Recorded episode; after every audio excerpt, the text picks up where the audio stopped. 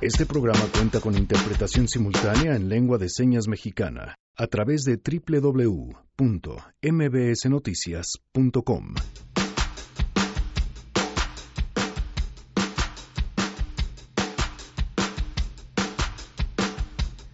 Para variar, la mesa ciudadana está repleta de temas, desde la calificación de Standard Poor's, la terna para ministros de la Suprema Corte y varios asuntos pendientes. Y sobre el asunto de la Este, calificadora Fitch Poor's que bajó la... Vamos muy bien, vamos muy bien. Vamos muy bien. Sí, está creciendo el país. Este, estamos bien y de buenas. Tenemos buenas noticias porque aquí también estamos bien y de buenas y arrancamos así a todo terreno. MBS Radio presenta A Todo Terreno con Pamela Cerdeira.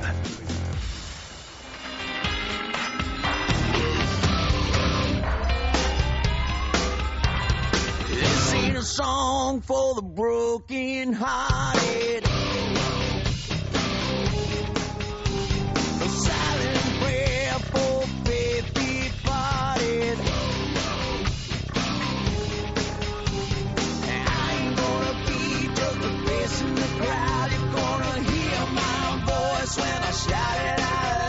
Janine, ¿cómo estás? Muy buenas tardes. Hola, muy buenas tardes, Pam. Arrancamos con Bon Jovi. Qué bueno que no dije quién pensé que era. Ajá. Yo pensé que este sí lo ibas a saber. No sé por qué. Eh, está confundido con otro que empieza con B. Ok. Ya, ahora sí. Es, fue su cumpleaños el sábado, cumplió 57 años. Y bueno, pues hay que hay que celebrarlo. Y más adelante eh, hay un radio escucha que nos pidió una canción, se la buscó. ¿También de Bon Jovi? No, de otro. pero Ah, bueno, pues complacencia. pidan lo que quieran. Ok, Sí, me parece muy día de bien. complacencia. Perfecto, arroba Janine MB. Así ven, les dije, estamos también bien y de buenas. En este lunes 4 de marzo del 2019, gracias por acompañarnos. Gracias a Noé Romero en la interpretación de lengua de señas. Lo pueden ver a través de www.mbsnoticias.com. El teléfono en cabina 5166125. El número de WhatsApp 5533329585. El WhatsApp que nos sirve para estar en contacto directo y donde también tenemos nuestra lista de difusión. Y a través de esta lista les hacemos llegar información y por supuesto la pregunta del día para que puedan participar. Con que nos escriban y nos digan su nombre. Quiero ser parte de la lista 55 33 32 95 85. Y ustedes dirán qué raros para que quieran mi nombre porque nos gusta referirnos a ustedes por su nombre y saber quién nos escribe y poderles contestar, porque no solamente se trata de conocer su opinión, se trata de conocer su historia y poder estar en contacto de una manera mucho más directa y mucho mejor. Bueno, en otros temas, y, y temas eh, preocupantes, bueno, son varios. El primero de ellos, la semana pasada, y, y me va a matar Janine porque se lo estoy pidiendo así de rebote, pero a ver si lo tiene a la mano para poderlo pasar. La semana pasada, mientras Rocío Méndez estaba con nosotros en una nota, en, transmitiendo una nota, eh, fue agredida por una persona que iba caminando. Y esta agresión se escuchó al aire. Mi reacción inmediata fue, yo creo que la peor, porque uno me tomó por sorpresa y fue un tema que con el tiempo lo fui digeriendo. Y le ofrecí después, le llamé a Rocío para preguntarle el contexto en el que se había dado esta agresión, para ofrecerle una disculpa por mi reacción, porque me parecía que además había sido la peor, cuando lo que tendría que haber sentido de forma inmediata era eh, molestia y enojo. Y yo la verdad, les digo, me tomó por sorpresa este esto. Y me fui enojando conforme fue pasando el tiempo, porque lo fui entendiendo como lo que era una agresión a una mujer que estaba haciendo su trabajo y que alguien pasó y decidió que le parecía muy eh, cool insultarla. Y crece más no solo porque caigo en cuenta de lo que es, sino porque creo que si no lo denunciamos y si no nos enojamos como deberemos, deberíamos enojarnos, esto va a crecer porque además ha ido creciendo. Y se han estado denunciando las agresiones que reciben las personas de los medios de comunicación constantemente hasta que llegan a esto. Y de esto hasta que crecen más. Y en este país no es un asunto menor, por dos razones. Somos el país con mayor riesgo para ejercer el periodismo en América Latina.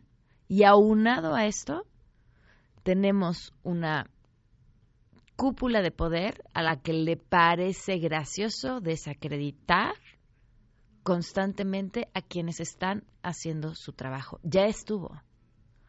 El llamado a la no violencia no ha sido suficiente y es algo que se ha construido en los últimos años. Les vamos a poner este pequeño fragmento. Esto fue lo que sucedió la semana pasada. Y de hecho, en su cuenta de Twitter, el vocero de la presidencia, Jesús Ramírez Pamela, ha precisado, ha ahondado para establecer que efectivamente el gobierno de México apoyará, pero también asumirá su responsabilidad de proteger a poblaciones vulnerables como esta, como las mujeres violentadas. En este caso, Ya, la Secretaría de lo- no Gobernación sé si lo alcanzaron a escuchar, pero es un insulto el que le hace a Rocío. Insisto, no hay que quitarle el renglón y no es un asunto menor. Y es que sí hay un, sí hay un discurso que promueve que esto suceda. Velado, eh, quisiera decir hasta cuidadoso, pero no, porque no lo es. Sí hay un discurso que está permitiendo que esto suceda y si no nos quejamos, esto va a crecer. Y viene esto además a colación con lo que ha estado sucediendo con los encuentros que ha tenido el presidente Andrés Manuel López Obrador con diferentes gobernadores, en donde en medio de los meetings estos gobernadores resultan agredidos por las personas que están ahí para recibir sus apoyos y demás cuestiones. Circuló un documento que es una circular para pedirle que la gente que vaya agreda a los gobernadores. A ver, Evidentemente, no tendríamos por qué darle credibilidad ninguna a un documento como ese. Sería ingenuo pensar que alguien sea tan tonto para dejar evidencia de algo así. Pero lo que está es lo que sí hemos visto y la evidencia de lo que sí ha sucedido a todos estos gobernadores que sí son agredidos por personas que acuden a estos mítines. Y por Dios, ¿quién se chupa el dedo como para decir que estas personas van y actúan así y nada más porque sí?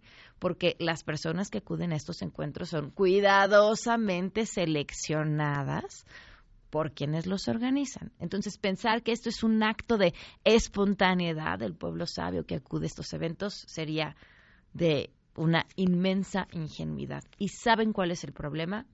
Que se están sembrando las bases de la violencia y se están sembrando las bases de estar creando divisiones y, separando a la gente. Insisto, lo de Rocío es una muestra pequeñísima de las consecuencias de estos hechos.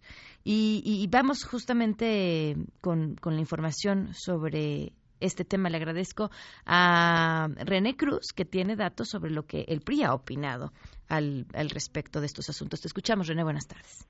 Pamela, amigos del auditorio, muy buenas tardes. Así es, pues el día de ayer pues se empezó a circular en redes sociales, eh, Pamela, una fotografía con lo que pues parece ser eh, copia, una foto de una hoja que se titula Manual para eventos del señor presidente Andrés Manuel López Obrador en aquellos estados de oposición.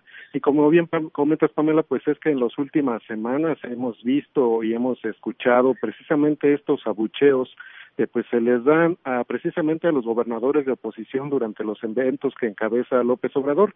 En esta fotografía, Pamela, que comienza o circuló el día de ayer en redes sociales, pues eh, vienen este, tres apartados. En uno de ellos es la convocatoria, en donde pues se pide a los beneficiarios de los programas Jóvenes Construyendo el Futuro y Pensión para Adultos Mayores, eh, también eh, pues se les pide que nos convoquen dos horas antes del inicio del evento para ocupar posiciones estratégicas de acuerdo con el eh, sembrado del evento. En un cuarto apartado de este manual, Pamela, pues está lo que se denomina ambientación y en este sentido, en el punto dos, eh, pues se menciona que se debe de insistir a los asistentes convocados que al anunciar la intervención del mandatario estatal de oposición es obligatorio emitir sonidos y gritos de desaprobación y entre paréntesis pues viene abucheo, silbatina, consignas partidistas, etcétera.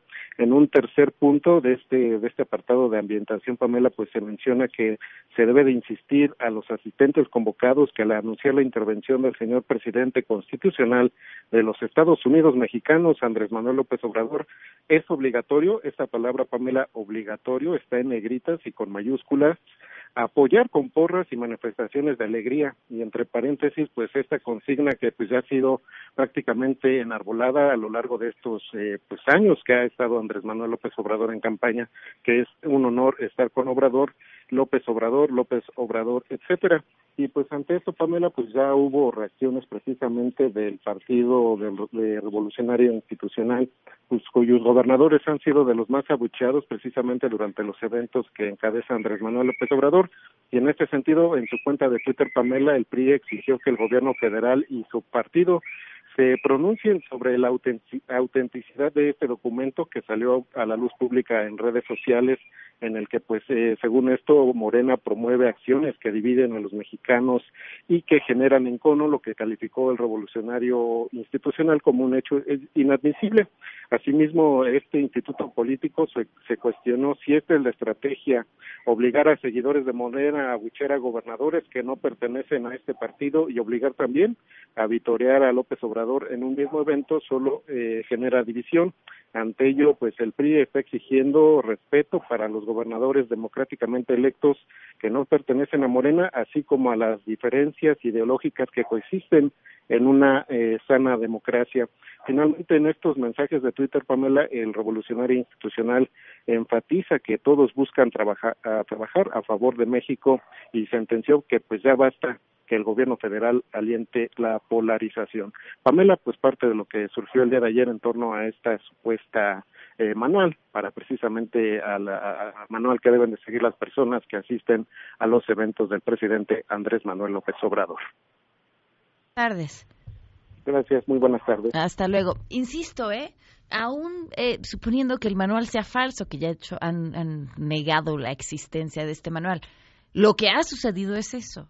Y eso no es casualidad. En la política no hay casualidades. En otros temas, y un tema importantísimo, también eh, una política y una visión hacia el asunto de las personas con discapacidad que preocupa. Le agradezco muchísimo a Katia de Artigues, periodista y activista por los derechos de las personas con discapacidad que nos acompaña vía telefónica. Katia, ¿cómo estás? Muy buenas tardes. Buenas tardes, Pamela. Muchas gracias por el espacio y muchos saludos a ti y al auditorio. ¿Qué está pasando? Pues no está pasando, más bien, ¿qué no está pasando? Lo que no está pasando, Pam, es que no han nombrado un titular o una persona titular, pues, en el CONADIS. El CONADIS es el Consejo Nacional para el Desarrollo y la Inclusión de Personas con Discapacidad, que nace de una ley que se promulgó en el 2011 ¿Y qué hace el CONADIS? El CONADIS no es, como ha dicho el presidente en su conferencia de prensa mañanera, un instituto que dé dinero, ¿no? Es un, pequeño consejo que tiene incluso una representatividad de personas con discapacidad y organizaciones electo, que se encarga de eh, pensar e impulsar adentro del propio gobierno, es una agencia pues del gobierno, un consejo del gobierno, se encarga de impulsar todas las políticas públicas para personas con discapacidad. ¿Qué son las políticas públicas? Pues todas estas acciones que se deben de hacer para lograr que las personas con discapacidad sean vistas en todos lados todo el tiempo. Te pongo un ejemplo. Eh, una política pública en educación, pues es impulsar la educación inclusiva, es decir, que todos los niños estén en la misma aula juntos. Para eso, ¿qué hay que hacer? Pues hay que capacitar a los maestros, hay que darles recursos, hay que adaptar las escuelas si es que es necesario adaptarlas a, en cosas de accesibilidad, hay que imprimir desde la Conalitec libros en braille para niños este que sean ciegos y que lean braille, etcétera, y son cosas que no pueden hacer las personas solas. Lo que ha hecho este sexenio es, eh, sin duda, impulsar la visibilidad y el presupuesto para personas con discapacidad, pero como ha dicho nuestro presidente, eh, mediante transferencias directas que si bien solucionan pues la supervivencia, la comida, etcétera, pues no lograrán su inclusión a menos de que veamos este impulso.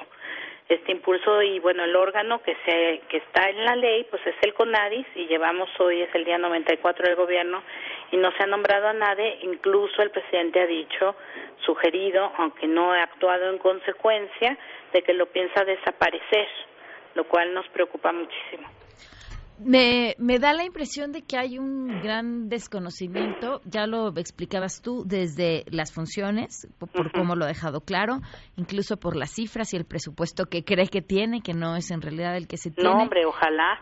Ya, exacto. Ahora, ¿han tenido acercamiento con alguien de eh, el gobierno para decirles, oiga, no, no, no, no es así o estamos hablando con la pared?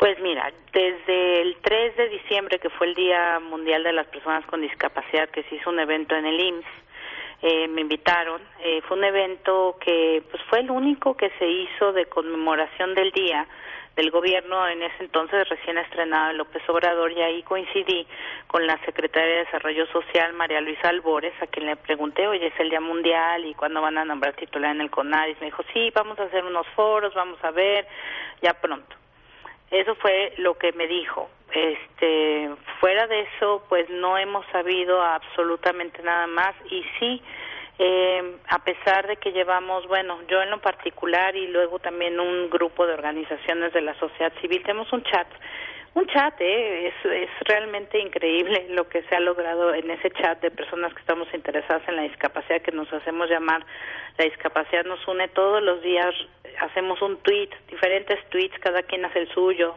eh, recordando que va tantos días y no ha habido titular en el CONADIS y la verdad es que salvo Beatriz Gutiérrez Müller que una vez contestó al mío en el día como 80 cuando empezamos el control en el 60 sesenta y tantos dijo sí voy a transmitir estas preocupaciones como lo hizo en el caso de estancias infantiles. Fuera de eso no hemos recibido absolutamente ninguna llamada comunicación nada nada nada más que estas referencias que hace el presidente que ya ha hecho el presidente dos veces en sus conferencias de prensa mañaneras quizá desde diciembre que fuimos a manifestarnos afuera del Palacio Nacional para pedir que no se recortaran presupuestos claves en este sentido para personas con discapacidad en transporte accesible, en educación inclusiva, en salud, ¿no? Ya estamos viendo pues algunos recortes que nos preocupan, como el caso del Centro Integral de Salud Mental, el CISAME, eh, que está aquí en la Ciudad de México sobre periférico, que atiende a, a personas con discapacidad psicosocial o alguna enfermedad mental y también que tiene un centro para autismo, que es uno de los poquísimos del país que trabaja bien y hace diagnósticos para personas pobres, etcétera. Y lo que más bien no estamos viendo, o sea, no solamente no respuestas, sino no nos queda claro quién, por ejemplo, está trabajando en el Plan Nacional de Desarrollo para el sector. El Plan Nacional de Desarrollo por ley este sexenio se tiene que entregar en abril. Tengo entendido que se van a hacer foros de consulta antes con todo tipo de poblaciones, etcétera, pero pues todavía no sabemos bien cuándo van a hacer esos foros, dónde vamos a poder externar nuestras preocupaciones y más allá quién se está encargando desde el gobierno, más allá de las pensiones, eh, a personas con discapacidad, que dicho sea de paso, son un millón de pensiones las que se tienen programadas a entregar cuando son siete millones de personas con discapacidad, nada más lo digo como referencia, en, de toda esta serie de políticas públicas que sí nos, nos parece muy importante que se haga. Pues Katia, estaremos al tanto de lo que esto resulte de si llegan a estos acuerdos para hablar en estos foros y por supuesto de la selección de la persona titular para para ver si hay un interés serio. Permíteme nada más decir una cosa, Pam.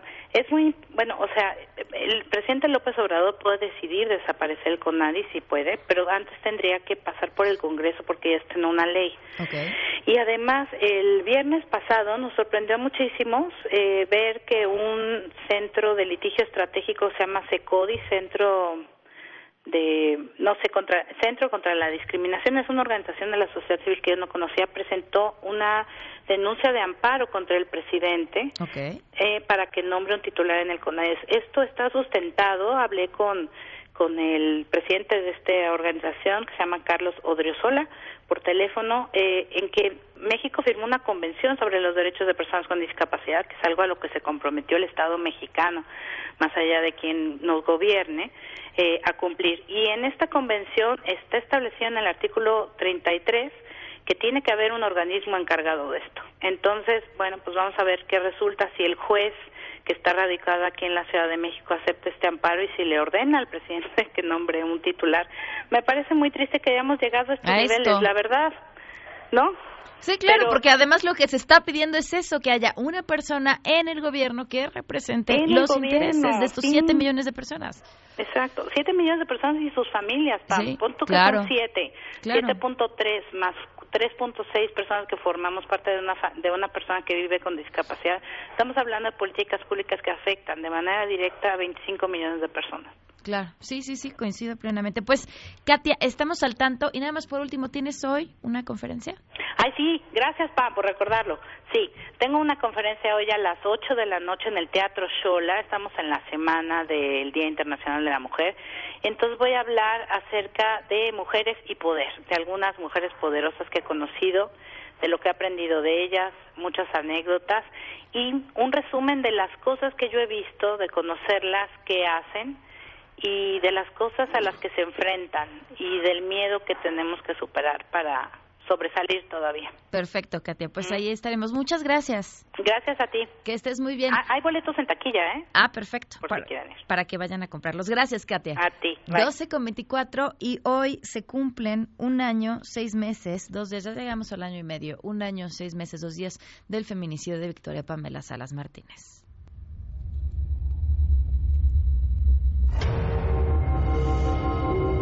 No sabemos a quién o cómo nos lo explican y nosotros caminamos de un lado hacia otro, no viendo a ver quién nos va a dar respuestas, quién nos va a dar respuestas. Victoria, pues nada.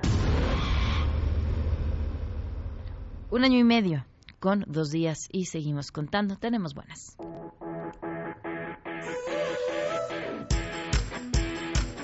Rocío Méndez, refrescanos con buenas noticias. Te escuchamos. Buenas tardes. Buenas tardes, Pamela. Esta administración federal busca reducir el contraste entre hoteles de gran turismo y colonias marginadas en nuestro país. Por ello, el presidente Andrés Manuel López Obrador ha puesto en operación el programa de mejoramiento urbano Mi México Late. Esta propuesta se va, por ejemplo, a Baja California Sur, a Los Cabos, en Baja California, en Tijuana y Mexicali, en Chihuahua, en Ciudad Juárez, en Coahuila, en Acuña y Piedras Negras, en Guerrero solo en Acapulco, en Jalisco, en Puerto Vallarta, en Nayarit, en Bahía de Banderas, Quintana Roo, en Solidaridad, en Sonora, en San Luis, Río Colorado y Nogales, y en Tamaulipas, en Nuevo Laredo, Reynosa y Matamoros. Vamos a escuchar. Aquí en Los Cabos se vino a anunciar este programa de desarrollo urbano para centros turísticos. Se va a aplicar también allá en Quintana Roo, se va a aplicar en Acapulco, se va a aplicar en Vallarta, se va a aplicar en Bahía de Banderas. ¿Por qué este programa de desarrollo urbano de Los Cabos? Porque ya no queremos que haya el contraste ofensivo de hoteles de gran turismo y colonias marginadas con pobreza, sin servicios de agua, de drenaje, sin nada. Ya no queremos eso. Nos importa mucho el turismo y hay que cuidarlo, que no solo genera riqueza, sino que distribuye la riqueza. Pero tiene que haber justicia. No queremos paraísos turísticos con colonias marginadas. Y por ello, Pamela, se van a otorgar 8 mil millones de pesos para realizar 4 mil acciones de vivienda y mejoramiento integral de barrios, desde espacios públicos, infraestructura urbana básica, pavimentación, redes de agua potable, parques, unidades deportivas, centros culturales y educativos, así como clínicas de salud. Hay que destacar que en este campo de béisbol de la unidad deportiva profesor Leonardo Gastelum, allá en Los Cabos, en eh, Baja California Sur, donde se hizo la presentación de este programa, entre la audiencia, Pamela, resonaron los reclamos de taxistas que están en contra, en principio, de los servicios de transportación por vía de aplicación electrónica y quienes también manifestaron un rechazo absoluto al gobernador panista Carlos Mendoza Davis. En este terreno, el presidente López Obrador anunció nuevas acciones en Los Cabos, una de ellas impulsada por este gobierno estatal en, en, en Baja California Sur, que es una planta desaladora para obtener agua potable, pero también se adelantó que se cancela el proyecto de explotación de la mina de oro a cielo abierto de Los Cardones. Escuchemos. Ya autorizamos para que se ponga una planta desaladora y haya agua en los cabos. Vamos a invertir mil millones de pesos. Solo quiero decir que esta gestión la hizo el ciudadano gobernador de Baja California Sur. Como dicen los jóvenes, ya chole con estarnos peleando. Vamos a reconciliarnos. ¿Sí se puede o no se puede? Pero vamos a solucionar los problemas. Bueno, yo estoy seguro que se va a buscar una solución a la demanda de los taxistas. Le tengo confianza al ciudadano gobernador. En La Paz estaban planteando que me definiera sobre lo de la mina. Ya llegó también la hora. No a la mina. Pamela, es el reporte al momento. Gracias, Rocío. Muy buenas tardes. Buenas tardes. Vamos a una pausa y volvemos a todo terreno. En unos momentos, en A Todo Terreno. Mesa Ciudadana. ¿Qué te parece la asignación de 500 millones de pesos de presupuesto anual a la oficina creada para el desarrollo y promoción del béisbol en México, ProBase? Pienso que es una burla, que tenemos un presidente bastante caprichoso, que lo que no le gusta, lo que no le parece, lo quita y está mal, y cosas que realmente no creo que ayudarían absolutamente a nada. Les da un gran presupuesto y a los que podría ayudar aumentándolo, pensando en cómo mejorarlo, simplemente lo desaparece y da opiniones que son inservibles. Muy mal. Pues a pesar de que es una acción que es positiva, ya que fomenta de alguna manera pues el deporte, me parece también un poco que es un capricho de nuestro presidente, ya que pues no es ningún secreto que él es aficionado de este deporte y si bien es correcto que se, se haga esta promoción del deporte, debería hacerse con todos, no nada más con uno. Regresamos a todo terreno. A todo terreno con Pamela Cerdeira. Continuamos. Y sobre el asunto de la Este, calificadora Fitch Force que bajó la... Vamos muy bien, vamos muy bien. Otro reto para que Vamos muy bien. Sí, está creciendo el país. Este, estamos bien y de buenas. No es algo seguro, pero es una preocupación que en lugar de crecer un poco más de 2% cada año en promedio, tal vez el crecimiento puede ser menor. La otra preocupación tiene que ver con los pasivos contingentes, los deudas posibles. A todo terreno.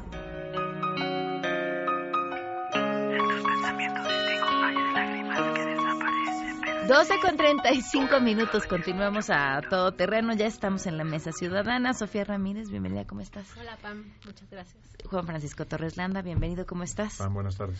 Armando Santa Cruz, ¿cómo estás? Hola, gra- gracias por la invitación, Pam. Y José Antonio Newman, bienvenido. ¿Cómo estás, Pam? Gracias. Bueno, pues arrancamos con eh, la... A ver, es que es, es una- no es la calificación, sino la nota...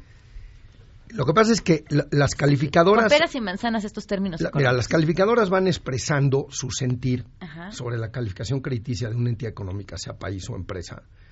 Y puede ser, cuando te dicen tu calificación, estoy mudando mi opinión hacia eh, negativa o hacia positiva, lo que está diciendo es, en la ruta que va, ya no, lo- no la veo plana, ya la veo para arriba si es optimista o para abajo si es negativa. Ahora, ¿qué quiere decir eso?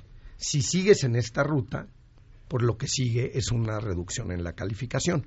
En el caso particular de lo de, la, de Poor's de la semana pasada, a mí lo que me preocupó es que las eh, movimientos anteriores, que ya había habido calificadoras que habían movido a, a negativa la de Pemex y uno le bajó la calificación, en este caso ya es la deuda soberana, sea, es la deuda de todo el país. Y hay algo muy alarmante que es un poco más técnico, pero es que los bonos soberanos de México ya traen un spread, que el spread es la diferencia entre la tasa de libre de riesgo, digamos, tomando la de los bonos de Estados Unidos, y lo de otros eh, bonos de otros países, ya traen un premio que le exige el mercado más parecido a países que tienen calificación chatarra que de países que tienen ca- calificación de deuda este eh, investment grade como le llaman que es la, la, de- la de muy bajo riesgo. Entonces qué quiere decir que en los mercados quien pone su lana yo sé que ahora es- está muy vilipendiado hablar de los mercados pero al final del día el, el que el mercado es el que pone su lana.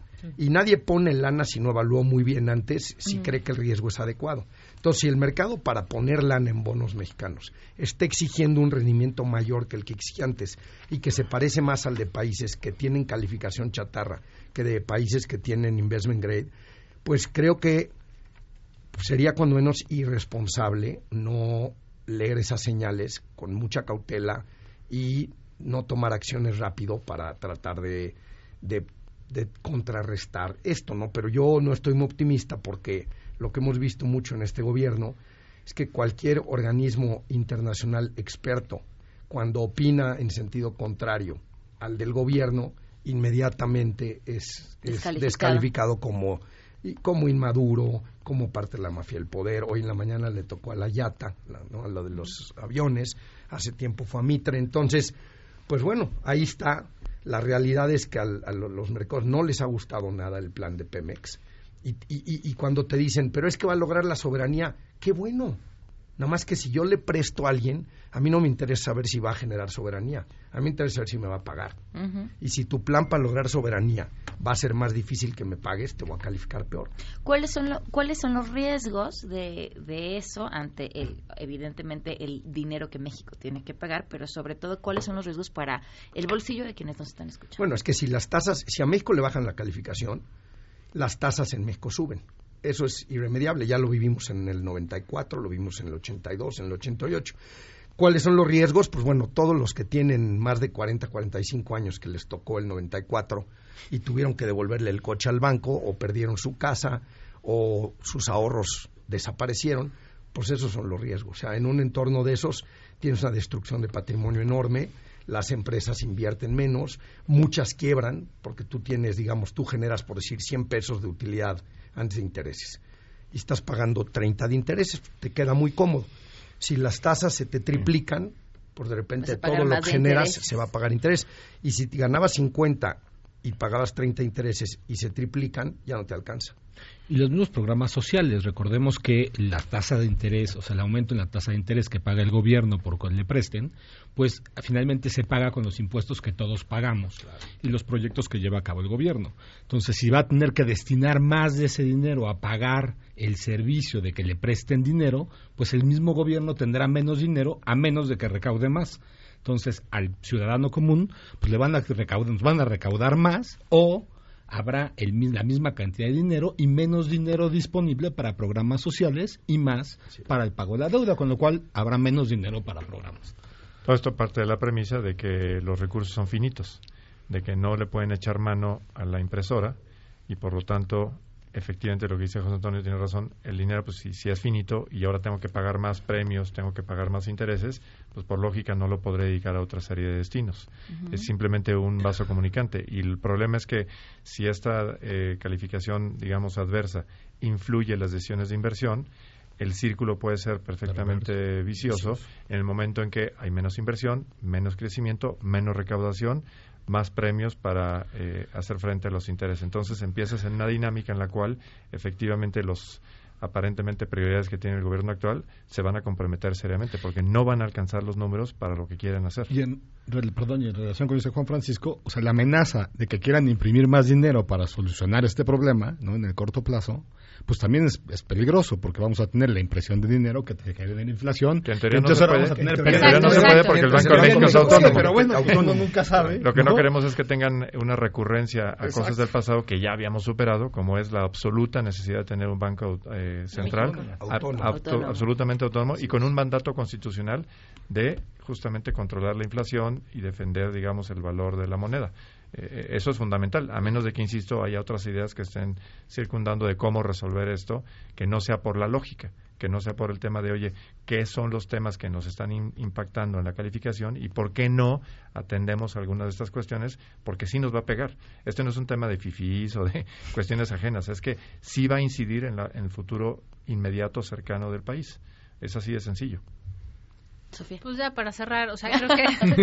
no, bueno, es que creo que, o sea, en términos concretos ya está dicho, eh, creo que se trata de revalorar si lo que queremos es una serie de decisiones económicas que nos vayan a llevar como país a tener eh, menos inversión privada o, o de otros gobiernos que nos haga más cara la deuda del país como México y como bien decían ahorita ustedes, eso acabe siendo un, un dinero que como país acabamos pagando todos y no podemos destinar a inversión, no podemos destinar a crecimiento y tampoco podemos destinar a programas sociales, transferencias de ningún tipo. Entonces, de poco sirve que se ahorre en, en, en no sé, avión presidencial y, y gastos de oficina de la presidencia si nos va a costar en el largo plazo en intereses, o sea, como cuando te sale más caro pagar el coche que, que simplemente dejarlo mismo, ¿no? botado. Sí, Ah. exacto. Habría que ver cuánto cuestan esos ahorros, ¿eh? por cierto. Eh, a- es que ese es el tema, porque creo que sí es bien importante lo que recalca Sofía, ¿no? Porque uno de lo que de lo que ha presumido este gobierno y sí ha hecho es recortar los gastos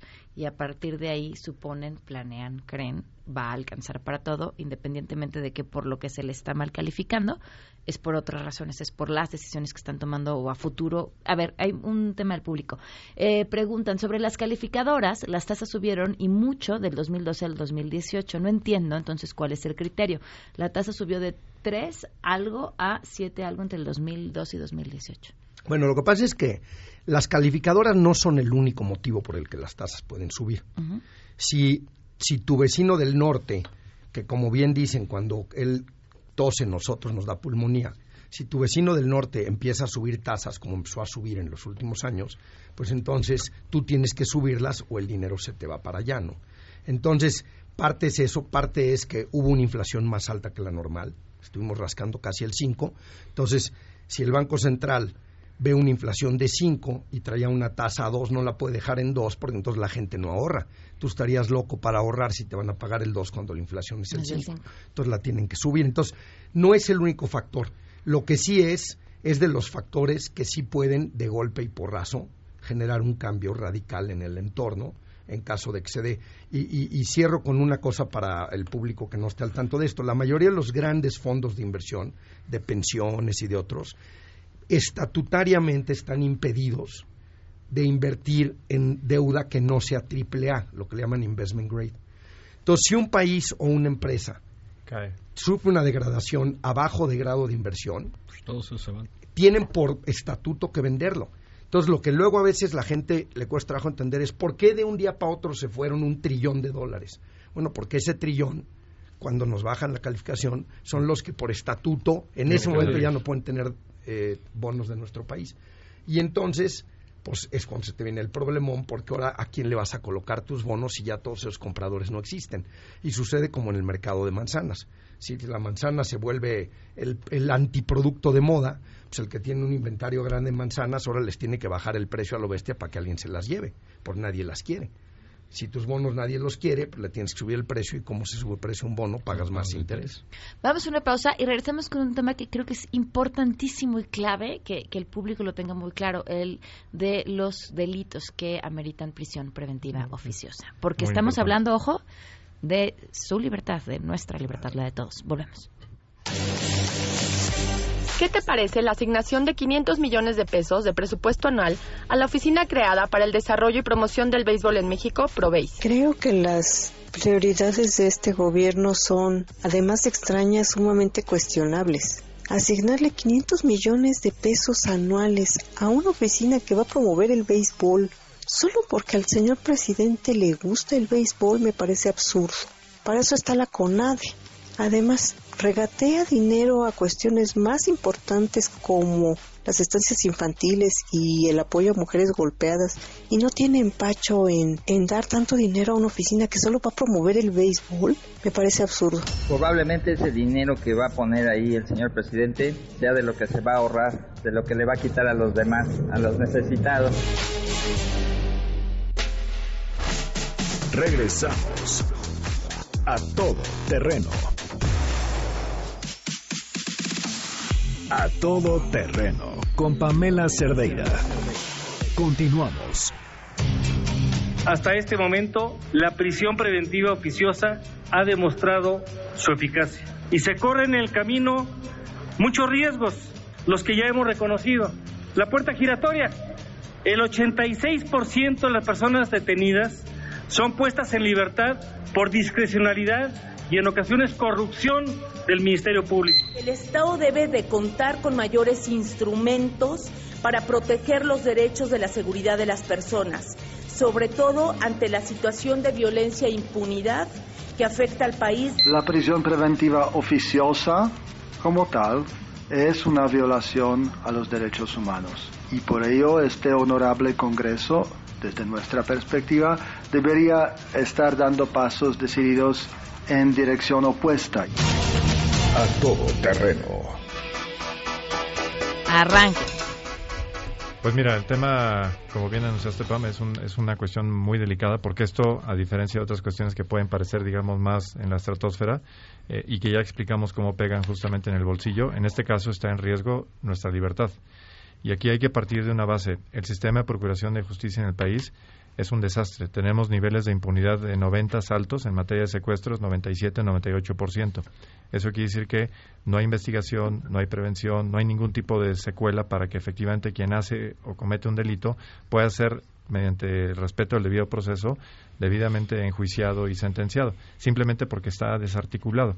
Entonces, la gran solución de nuestros legisladores es, ante las carencias del sistema, y como no podemos sostener las acusaciones, entonces lo que tenemos que hacer ahora es meter a las personas a la cárcel antes de que sean procesadas para que por lo menos en el periodo en el que nos van a absolver porque no hicimos la chamba, por lo menos estén detenidas. La lógica es así habrá menos delincuentes en las calles. Ojo, más bien esto lo que presume es o lo que detona es que ante las carencias y como no podemos sostener las acusaciones, ahora va a haber mucho más inocentes que fueron detenidos, una de dos, o por eh, efectivamente la ineficiencia misma, porque hubo alguna impericia en el momento en que se detiene, o peor aún, porque hay una consigna de que hay que detener a esa persona independientemente de que sea eh, culpable o no. Cuando ves la lista de los eh, delitos que agregaron para esta eh, categoría de prisión preventiva oficiosa, que además hay que recordar, cuando se modifica la Constitución en 2008, lo que decidimos es que el sistema penal acusatorio justamente enarbolaba la presunción de inocencia y revertía la carga para que fueran las autoridades las que tenían que vencer esta presunción de inocencia. Ahora dicen, bueno, es cierto, pero va a haber excepciones. Y las excepciones son las siguientes. Entre ellas, digamos, destacan algunas. Una de las que más nos llama la atención es justamente la deportación de armas eh, prohibidas. Porque basta con que te encuentren una pistola, eh, alguno de estos mecanismos que están reservados para las Fuerzas Armadas, para que con ese solo hecho eh, automáticamente te puedan sujetar a prisión en lo que se determina si eres culpable o no. O si era tuya la pistola. O si era tuya, a lo mejor pides un taxi y en el taxi venía la pistola, te detiene y resulta que ahí está la pistola, ¿no? Un ejemplo muy, muy sencillo. O tenemos casos documentados donde las cámaras detectaron en el momento en que se les sembró la, el arma ¿no? respectiva y fueron detenidos y afortunadamente porque hubo esa grabación no pasó a mayores. Pero la verdad es que ampliar este capítulo cuando, insisto, no tenemos los mecanismos para realmente procesar con todas las de la ley, con investigaciones de carácter científico y jurídicamente sustentables, es abrir la esprea a que volvamos a lo que ya habíamos, insisto, dejado atrás, que es revertimos la, la, presunción de inocencia de origen y lo único que se requiere es ese sembrado de la, del arma o alguna presunción de que unos otros delitos se está cometiendo, a lo mejor con un testigo. Como eran nuestras capacidades de investigación hasta ahora han sido un testigo. Yo declaro que yo vi a Sofía este, donde estaban robando combustible. Ah, Huachicoleo ahora, Huachicoleo ahora es, es justamente una que merece prisión prometida. Sofía, I'm sorry, te vas a ir a la prisión. Oye, es que yo no estuve ahí. No, me vieron pasar. Es suficiente. En lo que averiguamos. En lo que averiguamos vas a estar detenida y ocho años después vamos a ver si, si, si tuviste algún problema, ¿no? Pero eso te estás detenida. Sin ningún tipo de obligación del Estado de resarcirte, nada vas a estar en esas condiciones. Pero además, incluso si me hubieran visto guachicoleando, o sea, están hablando de que yo lo transportaba, o yo tal vez traía la pipa manejando, y tal vez yo no sabía lo que había dentro. Que eso es cierto, eso es una historia donde además, en particular en el caso del guachicoleo, o sea, la cadena de de crimen organizado está tan bien estructurada que va por pedacitos, como hablábamos la vez pasada. Uno llega y hace el huequito en el ducto, otro llega y le pone el nipple para que se saque, otro llega y en la noche los llena y va y deja los tambos donde le dijeron, otro llega, recoge los tambos y los sube a la pipa y así. Entonces, si tú agarras a cualquiera de esos en el camino, no la prisión preventiva, pero no estás desmantelando nada, estás, estás solamente haciéndole más fácil, digamos, la vida al crimen organizado, porque el costo para ellos de perder un guachicolero chiquito, pues es relativamente cero. O sea, y, y la parte donde a mí me preocupa es que estamos hablando de un enfoque punitivo. En ningún momento se está hablando de reinserción social. Tenemos a la única cárcel que funcionaba, que era Tres Marías, a, a punto de estar cerrada porque pues es muy caro. ¿No? Es el único modelo de reinserción social que más o menos funcionaba. y ahora tenemos eh, eh, este enfoque de desconfianza, donde vamos a, a, fregarnos y entambar al primero que, si no me la debe, me la paga. y, y, esa parte de, de hablar que se acaba la puerta giratoria, simplemente por tener mayor catálogo, me parece una toma de Pero además esto es algo que ya repetimos, o sea, los 80 al 2008, ¿no? Hicimos justamente esto con los famosos delitos graves. ¿no? Cada vez inventaremos más el catálogo de delitos graves para tener prisión preventiva y la reforma del 2008 fue exactamente una reforma que evitaba, que queríamos evitar todo eso. Entonces, ahora, a pesar de un costo enorme con la reforma que seguimos pagando en términos sociales y en términos de costos, vamos a regresar al punto del 2000, de los, los 80, ¿no? O sea, es un retroceso de 30 años. Mira, yo, yo quisiera primero decir que entiendo la frustración de toda la sociedad porque esto es, un, esto es una expresión de frustración. Lo que a mí me deprime es que los expertos estén de cómplices de, traducir una frustración a un acto que no va a servir de nada. Y sí, en cambio, y creo que eso es lo que la sociedad en general no ha visto, no ha ponderado la vulnerabilidad en que se pone todo mexicano y mexicana.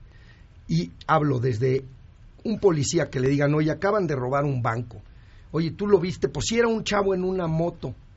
Y, tenemos historias documentadas de esas. Pasa uno en una moto, lo paran, lo llevan al bote. Tú robaste el banco y para nada, yo iba a llevar un paquete.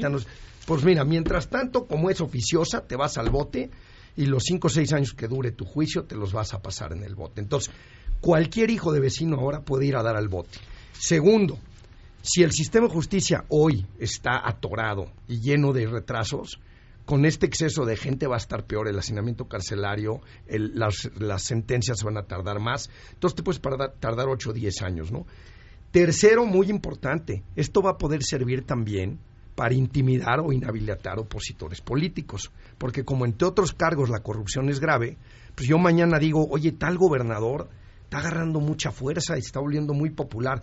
¿Sabes qué? Acusenlo de corrupción. Al fin que en lo que prueba que es inocente se va al bote, pasa la elección y ya la, la López Obrador y a López Obrador mismo, ¿no? El tema todo el, desafuero. famoso desafuero, pues fue un poco eso, o sea, le está aplicando... Aunque gracias a la sociedad civil que lo defendió no lo pudieron hacer. Claro, pero bueno, pues fue un poco... Exacto, pero sí, pero nos tenemos que ir, pero, pero bueno, vamos a seguir hablando de este tema. Y muchas gracias a los cuatro por habernos acompañado. Gracias. gracias. Antes de ir con Sheila, eh, el Internet nos hace la vida más fácil a todos. Sí, tienes un buen Internet, así que les recomendamos Axtel Extremo, un gran Internet para subir de volada sus fotos, videos y disfrutar al máximo de sus redes sociales. Pueden contratar 100 megas por solo 550 pesos al mes en axtel.mx. Y de esto se hablará en las próximas horas. Sheila, ¿qué se está cocinando? Hola, Pam. Buenas tardes. Fíjate que hoy a las seis y media de la tarde, el PRI, el Partido Revolucionario Institucional, está de manteles largos, cumplen 90 años de su fundación y la celebración estará encabezada por su presidenta, eh, Claudia Ruiz Massieu. Y bueno, también sabemos que están en el preámbulo de ya de encontrar un nuevo dirigente al partido, aires nuevos y ver qué ocurre en Ratón. Estaremos atentos al discurso. Gracias, Sheila. El cumpleaños más triste de la historia. Nos vamos. Se quedan en mesa para todos.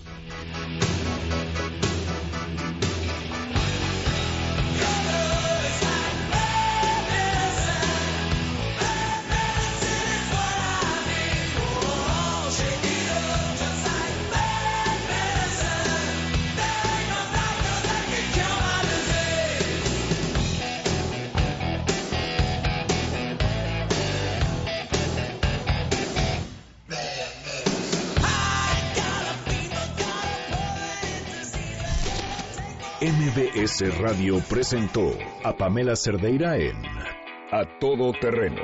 Te esperamos en la siguiente emisión, A Todo Terreno, donde la noticia eres tú. MBS Radio, en entretenimiento, estamos contigo.